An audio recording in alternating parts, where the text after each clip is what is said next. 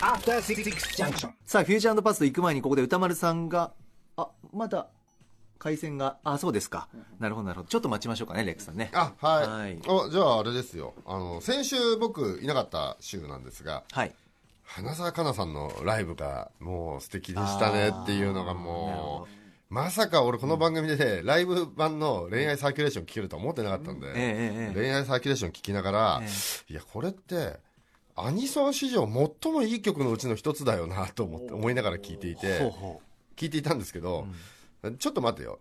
最もいい曲待てよ。最もいい曲ってなんだって考え出してええ「銀河鉄道999」もあるし「愛戦士」もあるし いやでもやっぱり「ときめきトゥナイト」もあるぞと思って、ええ。いや2000年代で考えても、はい。よく考えたら「青函飛行」もあるし、何が一番いい曲だろうと考え出して、この番組でアニソン総選挙やりませんかって思思ったんですけどね。一。回決めてみようって。ええ。うん。ていうか総選挙ってやっぱ上がるじゃないですか。すね。まあ、この番組いつもね、あのカルチャーのキュレーションもいいですけどお祭り感のある、まあ、そういう上下ということではないけども、一応なんか、なんか決めてみてもね。やってみたいじゃないですか盛り上がるし。ランキング的に。じゃあ、結局、レックさんは何位なんですか？何位になるかな何位かな悩みますね。まだ俺の中での総選挙が始まっちゃって。レックさんはまず選曲で整理ついてないと。ついてないんですよ。だからみんなみんなの集合地で集合まあ地で一回それ聞いたりとかして、ああ、みんなで決めようかっていうことの方が、整理つけたいと思いますよね。はい。はい。ああ、なるほど。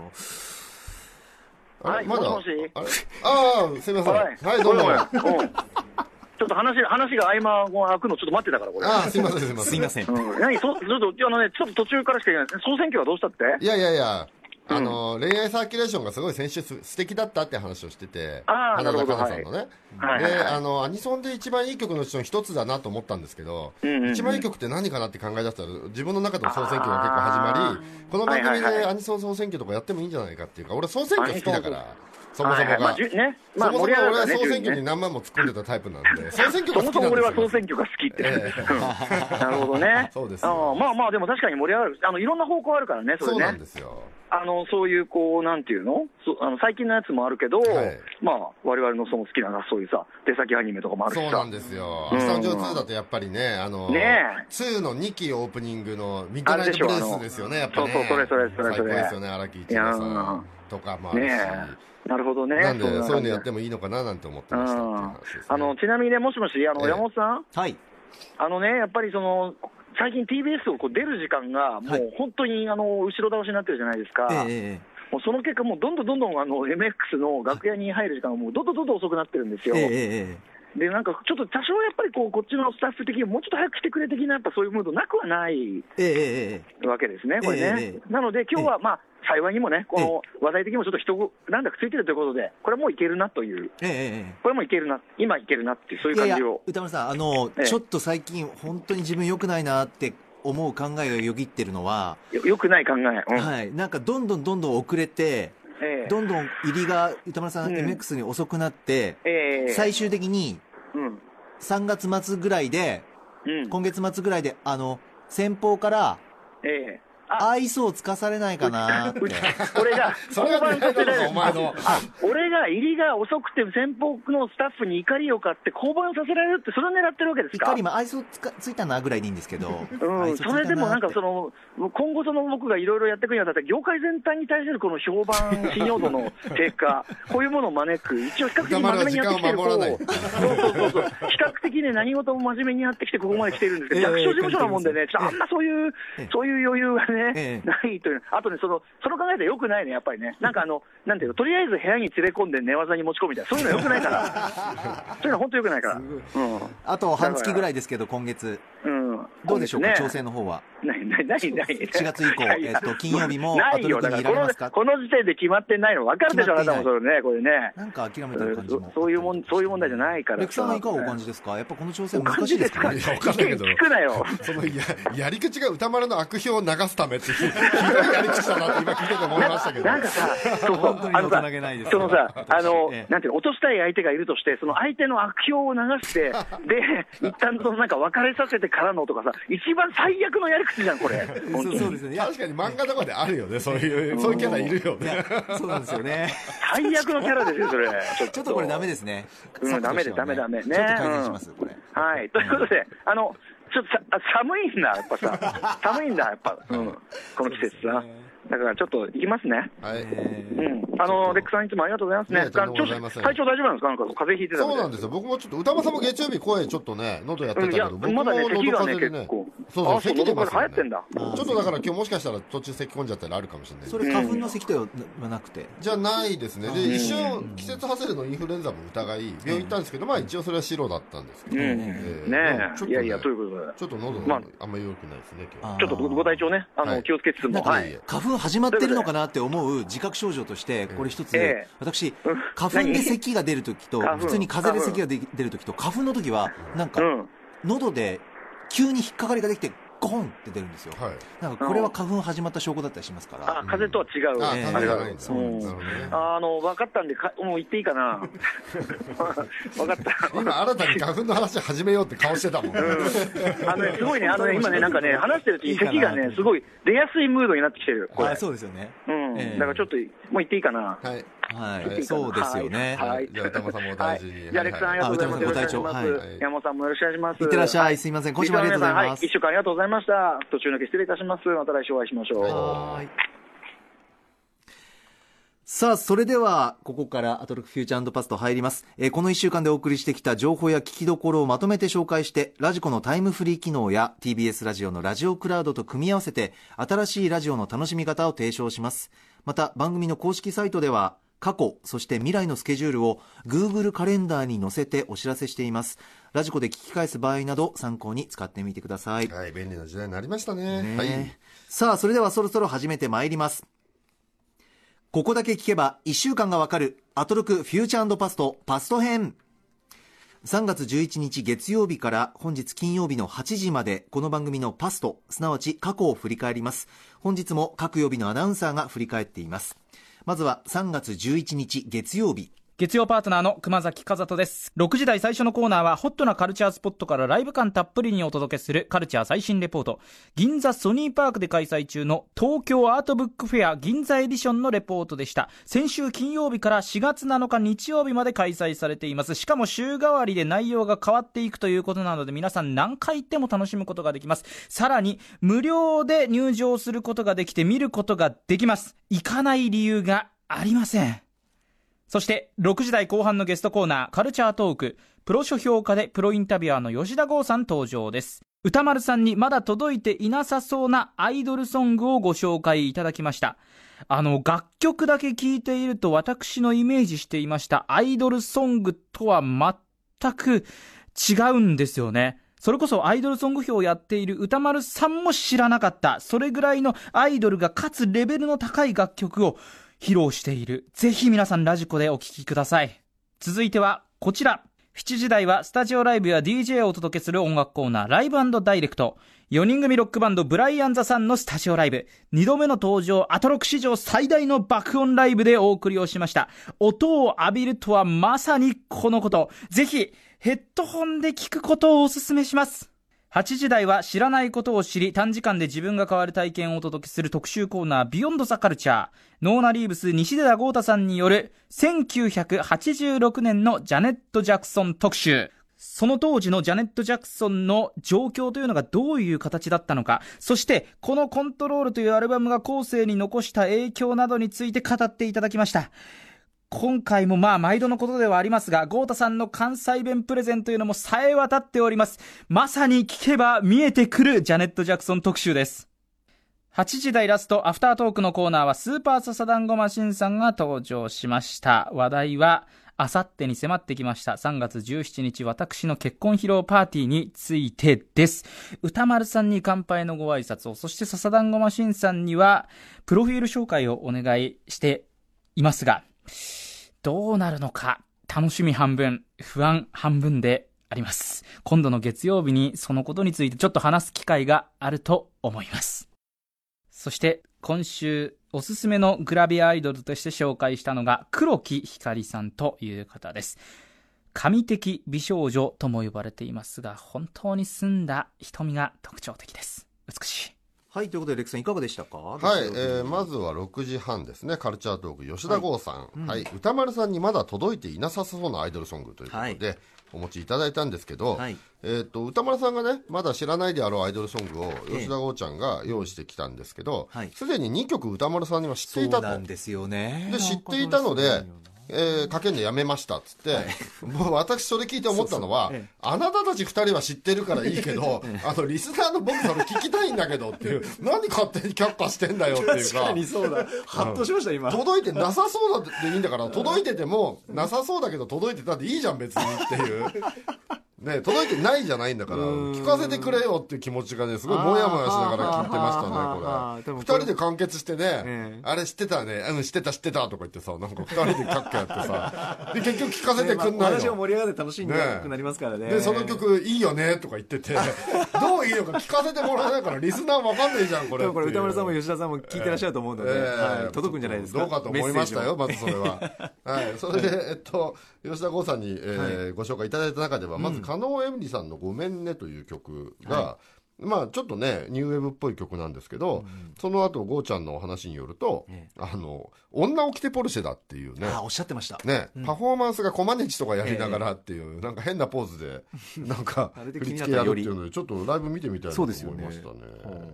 あと、えっと、お茶碗ズミーツミナナロウとかもすごい良かったですね、これ。はいまたこれ音源手に入らないとか言ってましたね。そうですよねせっかく紹介してくれたんだけど。どうしたらいいんだろうみたいなね、どうしたらいいんだろう欲しいんだけりますけどいう。いい曲だしみたいなまあそういうそういうの持ってくるの好きなんですよね。あそこが私はいいなと思いま情報ですからねそれもね、はいそして続きましては、はいえー8時台ビヨンド・ザ・カルチャー、うんジャネット・ジャクソン特集パート2ということで、えーノーナリブス西寺豪太さん。はい。はいまあ、いつものね、いつものやつですよ。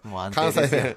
関西弁で吹き替える、そうです。洋楽特集というやつなんですけど。ジャネット近所の人かなみたいなぐらい身近に感じるという。あの関西弁で今まで吹き替えるだけだったんですけど、ええ。関西弁で吹き替えるだけじゃなくて、あの、ついに、はい。ミネアポリスの音楽シーンを吉本興業に例え出すっていう。そうだ。もう完全に関西に、関西に例え出すっていう。そうなんですよ。日本っていうか関西なんそう。あの、まあね、あの、もう80年代から世界中を席巻したジャムリースっていうね、はい。あの、名プロデュースチーム、プロデューサーチームがいるんですけど、ええ。っと、ミネアポリスの今田東野って 勝手なこと言ってる。そうなんですよね。松本軍団の例えからね。そうなんですよね。今田東野として例えられるっていう面白かったですね、これ。まあ、これはね、あの、まあ、いつものパターンで、えーコントロールっていうアルバムを1枚紹介したところで時間がなくなり、ええ。本当はもっと先の90年代半ばまで多分行くつもりだったんだと思うんですけど、ええまたしても、えー尺に入らず、えーリズムネーションは第3回ということでね。そうですね。これ多分第3回もリズムネーションで終わるんでしょうね。そうですね。うん。そしてきっと第4回でやっと90年代半ばはあのはあ。のハウスシーンとかを席巻するジャネットのところに行くんですかね。あとちょっとあの元気がないわけじゃないけどちょっと古くなりかけしたマイケルをジャネットが再生したりっていう流れがね、はい90年代半ばにねあの何でしたっけ？あの宇宙船の中でやる PV 何でしたっけ？えなんだっけ？あの割と世界中にビジュアルの影響を大きく与えた、あの割と有名な PV あるんですけど、えーすっかり忘れました。はい、今古川さんが、お、検索してる。わかり僕の時は検索してくれるんですね。歌丸さんの時は検索しないらしいですけど、たま。にこっち見てるんです 次の予定のことまであまり言わないでください言わない。あ、なんであ、一回で収めたいの次も。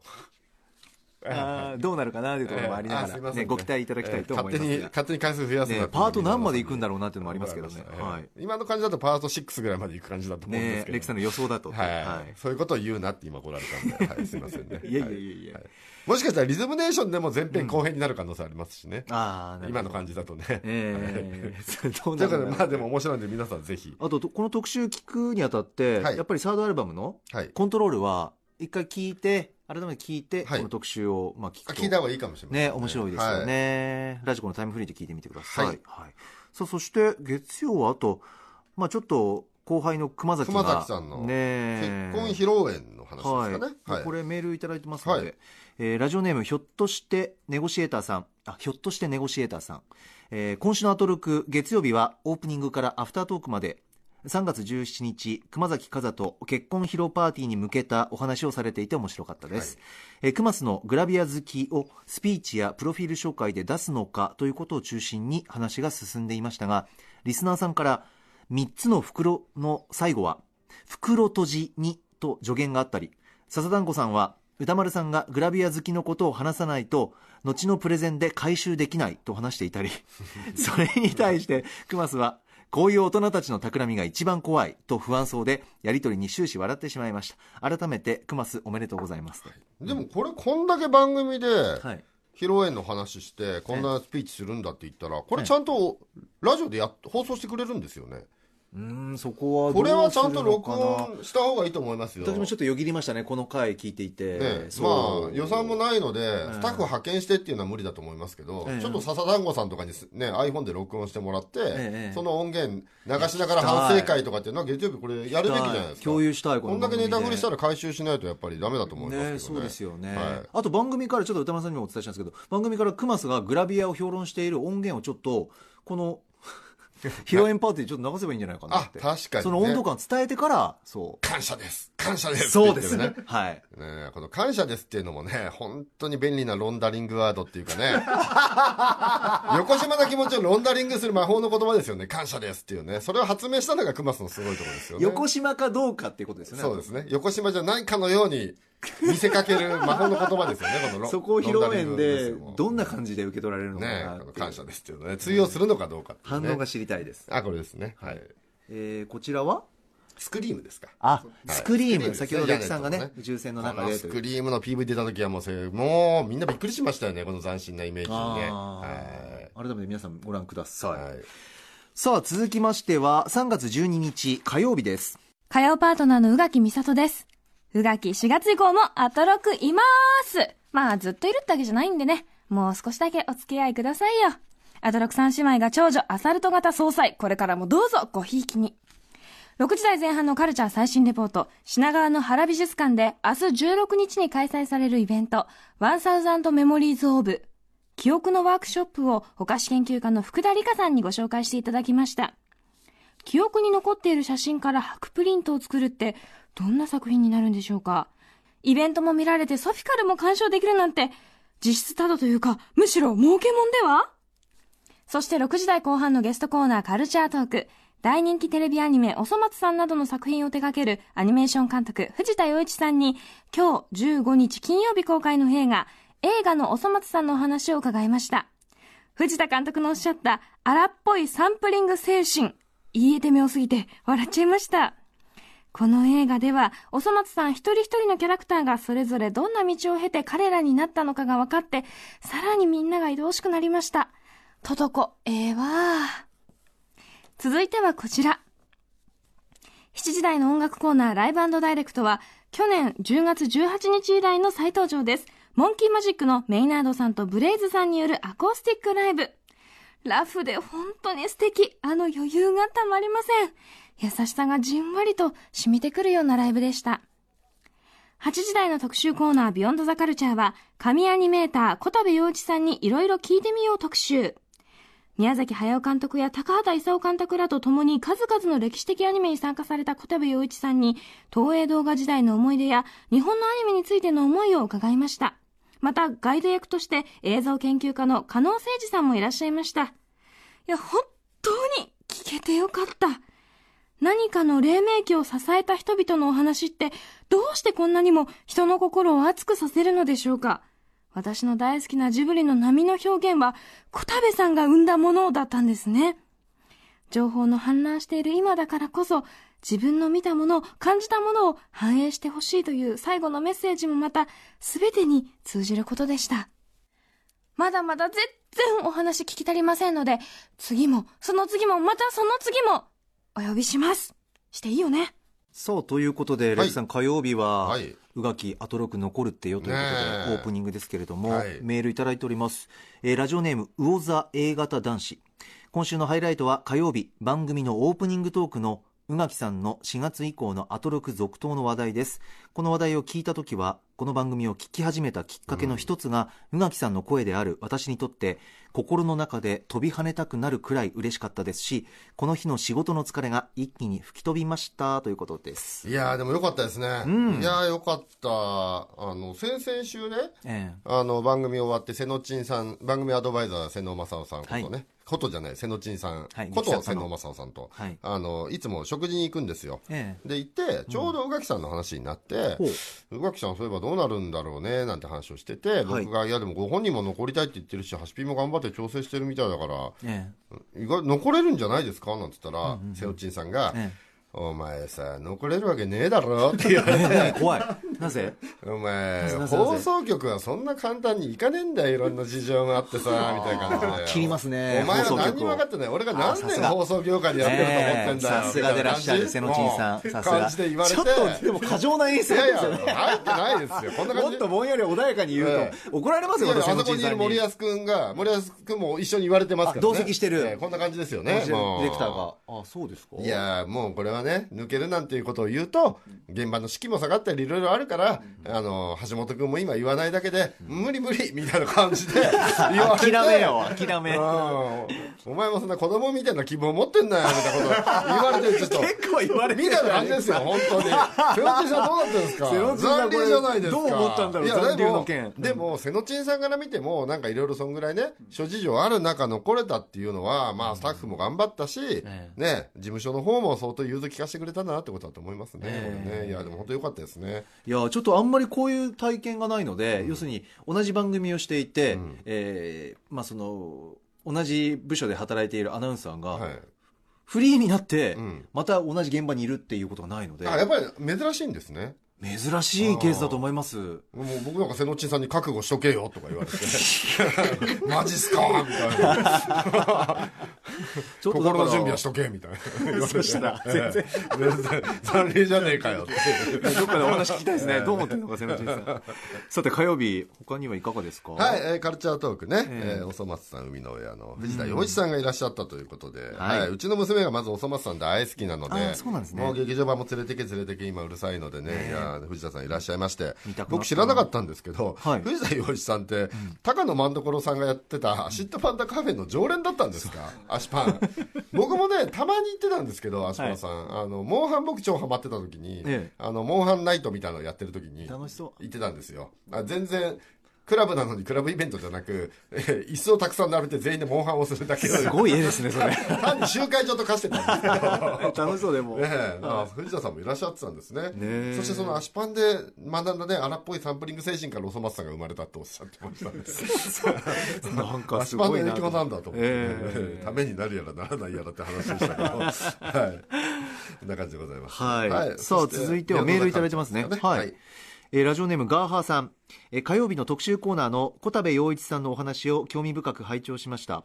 小田部さんは神という表現がむしろ失礼に当たるほどの伝説のアニメーターなのに聞いている側が恐縮してしまうほど非常に腰が低く穏やかな口調で好感の持てる方でした。ホルスの大冒険やハイジ、パンダコパンダなど関わった作品のすべてがアニメ史に残っており、その制作の背景には、波しぶきを一つ一つ書き込む職人たちの並々ならぬ努力があったことを初めて知りました。アナログ時代のプロは自分の仕事に人一倍誇りを持っていたことが伝わってきました。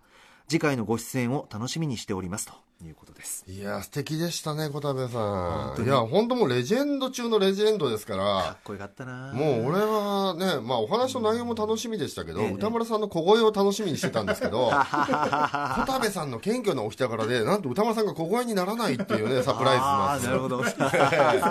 すごい独特の視点。普通に話せてる歌丸さんと思って、ね、だからね歌丸さんが普通に話せるぐらい穏やかなね、感じで接していただきましてなるほど。でもね小田部さんに対する褒め殺し構成失礼なんじゃないかっていうぐらい逆にぐらいの。い褒め殺し構成でしたけど、ね、やでもそれぐらいななんだろうな、本当に。いやでもねあのさっきの西寺さんの話と同じで、はい。僕はね小田部さんの話は絶対一瞬じゃ入りきらないだろうなと思ってたんですよ、まずそのキャリアが、はい。あのまずアニメーションのねアニメーターとしてもものすごい足跡を残されてますけど、80年代から任天堂に入られて、はい。マリオとか任天堂のキャラクターを全部生み出してるんで、これは二部構成だろうと思ってたんですけど、ええっと、任天堂にたどり着かないどころか、ハイジにもたどり着かなかったっていう。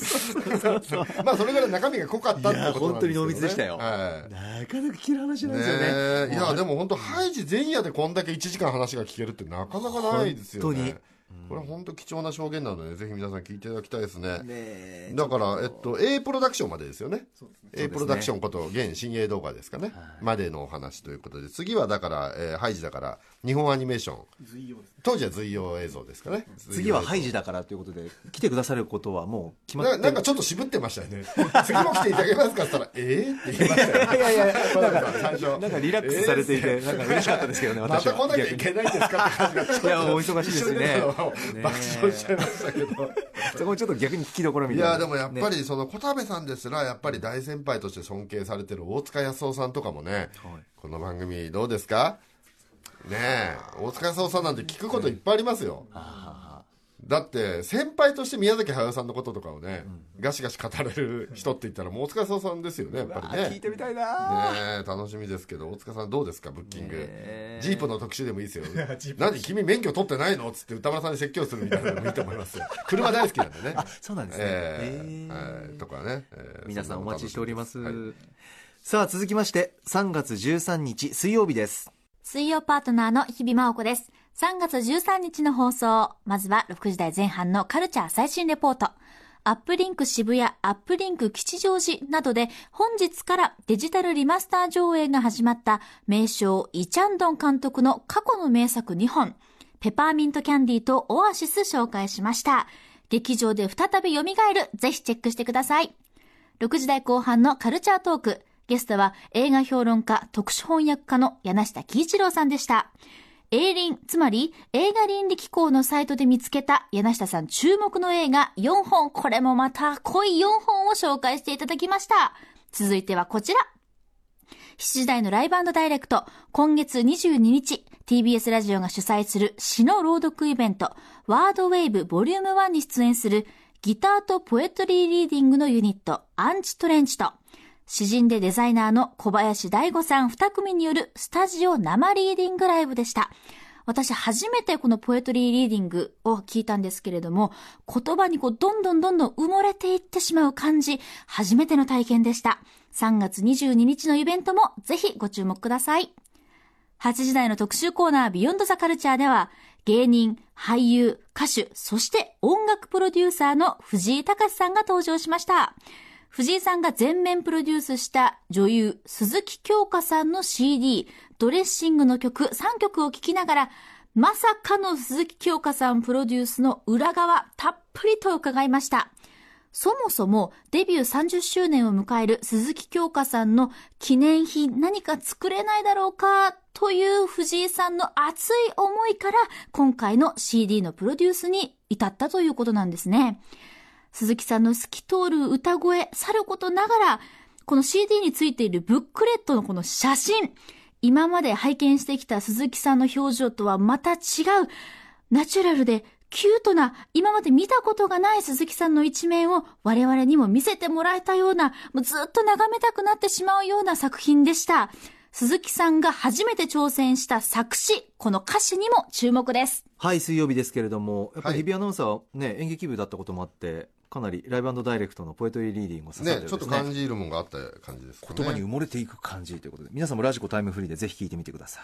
さあ水曜日ですがまずレクさんどのあたりが、えーカルチャートーク、えーおなじみ柳下喜一郎さんによる、はい。エイリンのサイトで見つけた注目の映画っていうね、はい。今週もなんかよくわかんないというか えっとまず気になったのが、はい。えっと歯医者の映画？歯医者の映画。歯医者のなんか業界が業界が金出して作ってる映画。しかもね映画の内容を聞いてると別に歯の治療の啓蒙とかでもなく。題名で言うこれとどれが歯医者の映画でしたっけ、えっと、特に歯医者のはタイトルじゃないんだよね。どれだろう？えっ、とこの4つあるんですけど「家族割」と「笑顔の向こうに」とうん「ピア街をつなぐもの」そして「ある街の高い煙突どどれだっけ？ちょっと今確認しますね。ね歯医者の映画と、あとなんか医療関係はよく映画に金を出してるなんて話もしてましたよあね、そうですよね。なんかうん。なぜ医療業界はそんなに映画を作りたがるのかっていう謎とかがねちょっと残りましたけどね。ああなるほど、ね、あと聞いたことない言葉がその流れで団体動員映画って言葉とか 初めて聞いた言葉が出てきて。だから歯医者さんとか、まあ、お医者さん医療業業界が作った映画を、ひお客さんとかに配るんですかね患者さんとかにね団体動そう員映いう画目的のでも別に医療の啓蒙とかの目的でもなさそうだし。これ一体どういうことなんですかね。ねその背景も知りたい知りたいですね。あと気になったのが、ええ。これ映画の内容ではないんですけど、はい。必ず日本の映画が賞を取るモナコ映画祭という謎の映画祭の存在。何なんだろうっていう。もう発見ばかりですよねそうそう知らない。柳下さんの世界のまあ、情僕も報って、普通の人よりはぼちぼち映画見る方だとは思うんですけど、知らない話しか出てこないっていう 笑顔の向こうにが歯医者さんが作った映画。ななんだまあ確かに言われてみればね歯が健康じゃないと笑顔になれないですからね。なるほど。これは秋田宮城茨城長野奈良山口大分映画館で公開中公開中なんですね。ということですね。はい、しかもなんか豪華なキャストが出てるみたいな話してましたかね、こね。はい。いやでもこれはもう相変わらず勉強になるなという感じでございました。本当に。これ柳下さん本とかでまとめて出すんですかね？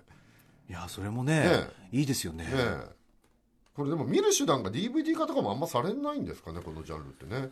どういう手法が一番ベストなのかな、ねえ届きやすいのかな後みんなにといいう、確かに、はい。その辺もね今後どうしていくのかと、はい。さあそれから、えっとメールいただいております、はい。やはりこちら、えーラジオネーム山中さん、はい。水曜日の藤井隆さんご出演の特集がはい。最高でした、鈴木京香さんのパブリックイメージは、強くキリッとした印象だったのですが藤井さんプロデュースの楽曲はふんわりと柔らかな京香さんのお人柄が伝わるものでした。藤井さんの京香さんのファンに喜ばれるものをという思いを感じることができました。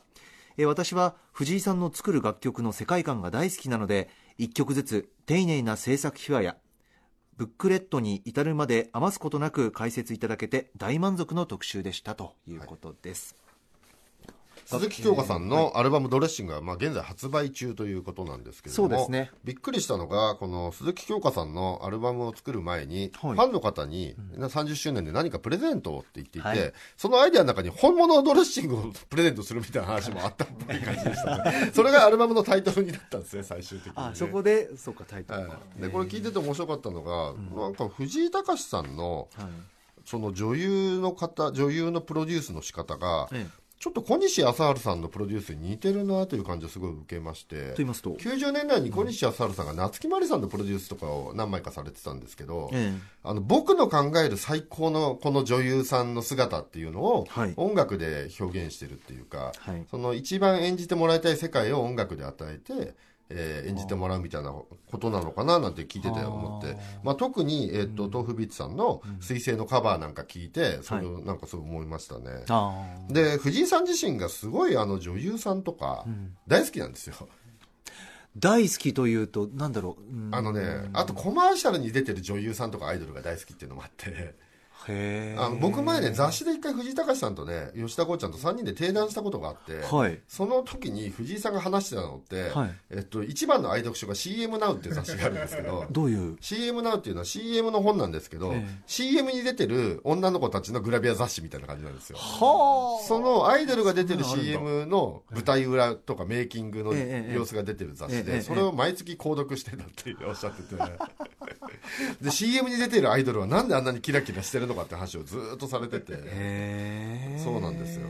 だからその映像もやっぱすごいお好きなんですよね。小西さんもそうなんですけど、ええ。だからその映像の自分が理想とする映像世界を音楽で表現されてるのかなっていう感じはねすごいしました。なるほど、いやでもこの彗星は本当最高ですね。ちょっと僕ドレッシング買おうかなと思いましたこれ、はい。ね。えー、と3曲入ってるんですよね、はい。えー鈴木京香さんのおアルバム「ドレッシング」を発売中でして「えー海岸線より」という曲と「私の左岸」という曲と「彗星」ということですね、はい、こちらぜひ音楽が聴けるラジコのタイムフリーで特集聞いてみてください、はいさあ続きましては3月14日木曜日ですリーサルナポンことうないりさです。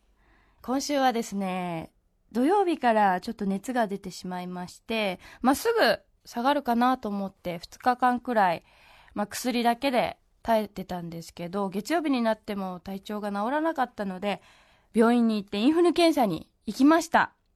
初めて行く病院だったんですけど、保険証を出して、すいません、インフル検査お願いしますってお伝えして、まあ、問診票みたいなのを書いたら、では、うない様は奥の、奥の方の、丸くなったところの席に座ってくださいって、座るところを指示されたんですよね。もうその時は、あ、わかりましたって奥の方に座ったんですけど、で、その後、先生にお会いして、インフル検査なんです、よろしくお願いしますって言ったら、じゃあ、鼻のやつやりますね、と言われて、検査する上で一番効果がわかりやすく出るのは、笑顔でいることなので、笑顔でお願いします。はい。ではまず左鼻かなってなって、なって、終わった、終わったよ、終わったって思ったら、はい、じゃあ次右行きまーす。はい、笑顔でってなって、右もみたいな。私今まで片鼻だけだったんですけど、で、その後に、ティッシュをいただいて、鼻かんだら楽になりますよって言って、チーって鼻をかんだら、はい、じゃあ、そちらのちり紙はこちらのゴミ箱に行って、なんかもう、すごく、インフル検査って言っただけでもう病院で接待を受けてるような気持ちになりまして。で、結局陰性だったんですけども、皆さん、体調管理にはくれぐれも気をつけてください。あと、インフルエンザにかかったかもと思う方は、笑顔で検査を受けるようにしてくださいね。笑顔です。6時台のカルチャー最新レポートは、東京国立博物館春の恒例企画、博物館でお花見をを紹介したり、カルチャートークでは少女漫画芸人、別冊中村良子こと中村良子さんが、牧野葵さんのさよならミニスカートと、島あさとさんの君は春に目を覚ますをご紹介しました。そして7時台のライブダイレクトは、豆腐ビーツさんの水星縛りミックスがあったり、えー8時台のビヨンドザカルチャーは TBS ラジオ沢田記者による男子校特集があったりなどなど、本日も盛りだくさんな一日でございました。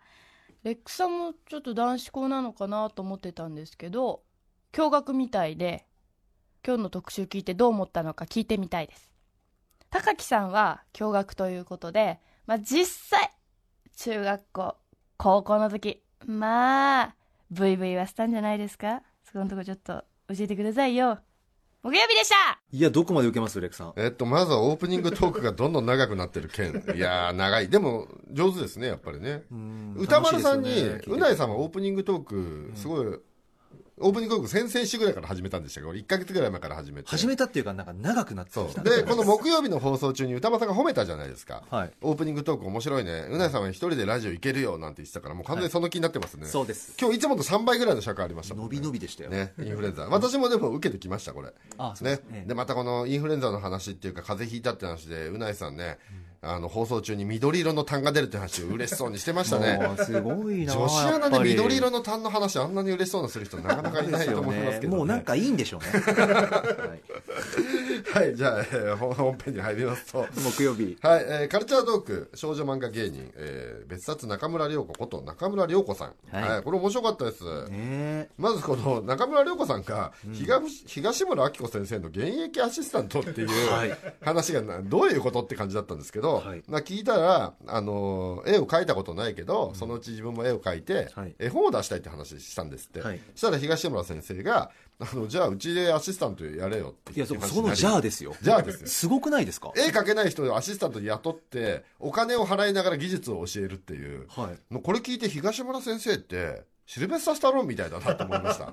それはいやだからスタローンってすごい面倒見が良くて、昔の仲間とか仲間対しての敵、ライバルとかも飯が食えなくなってるっていうと俺が何とかしてやるって言って全部映画に出して面倒見るんですよ。ね、かつて離婚した妻とかもねこのまま映画読んで出したりとか全員救うんですよ。人柄が。そうそう。だからもう本当に生まれついての親分肌みたいな感じなんですけど東村先生もスタローンタイプなんじゃないですかね。今日ロッキーのパーカーですね。あ今日ロッキーですね。はい。インスタグラム見てくださ。はい。い、でこの紹介された漫画も面白そうでしたね。ね。さよならミニスカートってすごい面白そうでしたね、これね。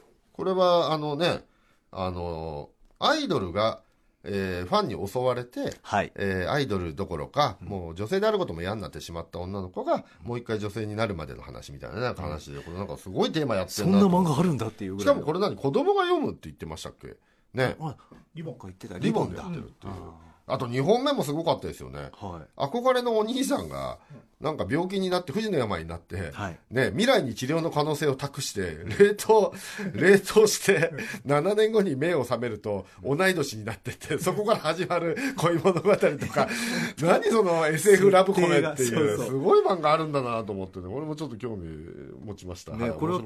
君は春に目を覚ますですね。はい。こちらも皆さんチェックしてみてください。これちょっと皆さん聞いていただきたいです。はい。はいそして、えーはい8時代メールいただいてます、えービヨンドザカルチャーについて、はいラジオネーム佐藤仁さんから、えー今週最も印象に残ったのは木曜日の澤田記者による男子校特集です。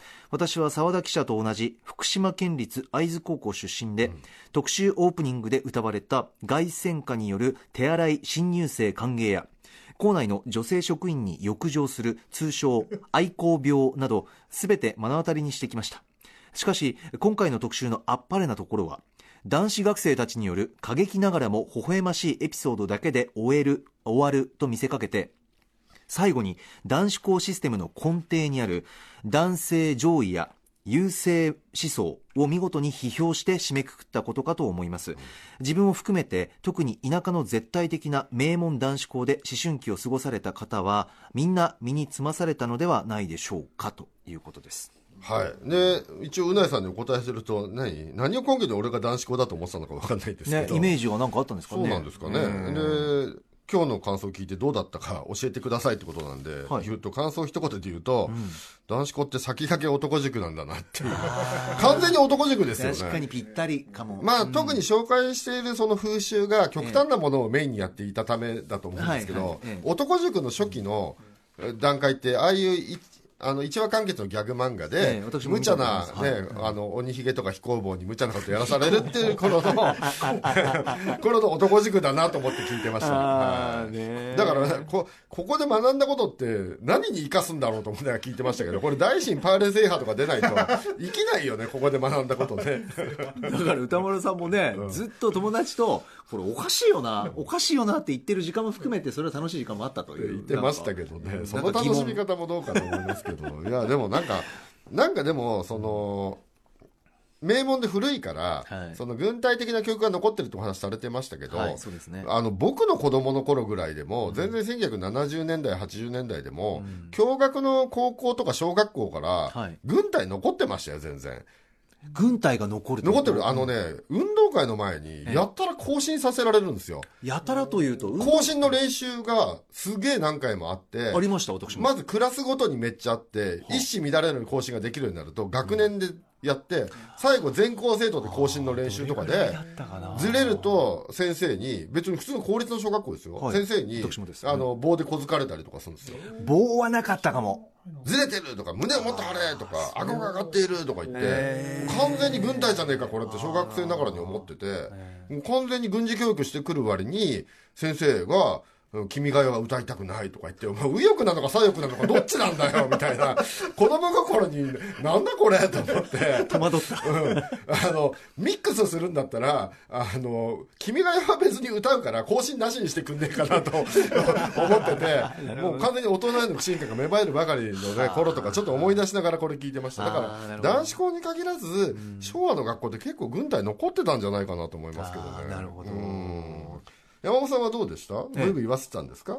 ブイブイ、あ、中高で。ええこのブイブイって何なんだろうないさんの質問で、驚愕ということで、あ、あ、女性とかってことですか、男女でってことですか？あ、僕も全くダメでしたね。高校いっぱいまで。もう大学になってからひどくなった。そこからチャラチャラくなった。チャラくなった。高校までは本当に嫌なやつ見えてたと思います。女性から。なんか喋るのが恥ずかしくて。あ、意外ですね。なんかもうツンケンした態度しか取れないみたいな。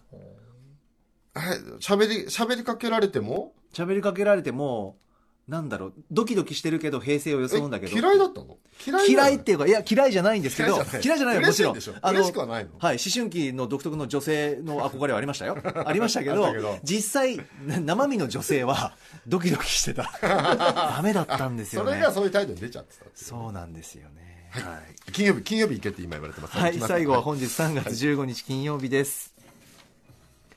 カルチャー最新レポート、明日から21日木曜日まで、文京シビックセンターで開催される漫画ちはやふるの複製原画展を紹介。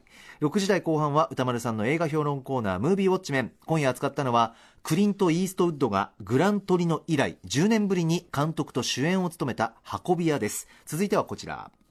7時台ライブダイレクト。今夜は1980年代後半から90年代の機材で楽曲を制作する音楽ユニット。パソコン音楽クラブのスタジオライブでした。そしてコンバットＲＥＣさんと現在は振り返り企画お届け中と。はい、はい。えーまだムーウォッチメン見れてないんですよ。ちょっと今週ね、頭に風邪ひいちゃったせいで仕事とかいろいろね、いっぱいいっぱいになっちゃってね、ちょっとね、見れてない、見たい、早く見たい。私は好きでした。予告がめっちゃ面白そうじゃないですか。面白そう。と思ってたら、で面白かった。予告とだいぶ違うんですね、でも。ああなんかコメディって言ってましたよね。なんだろうあの予告のなんかう受け止めるすごい緊張感ある話かそうなんですけと思どあ。の感じとはまた違いますねね笑える部分もあったりとかしかも、シャイで不器用なタフガイのいつものイーストともちょっと違う感じっていうね。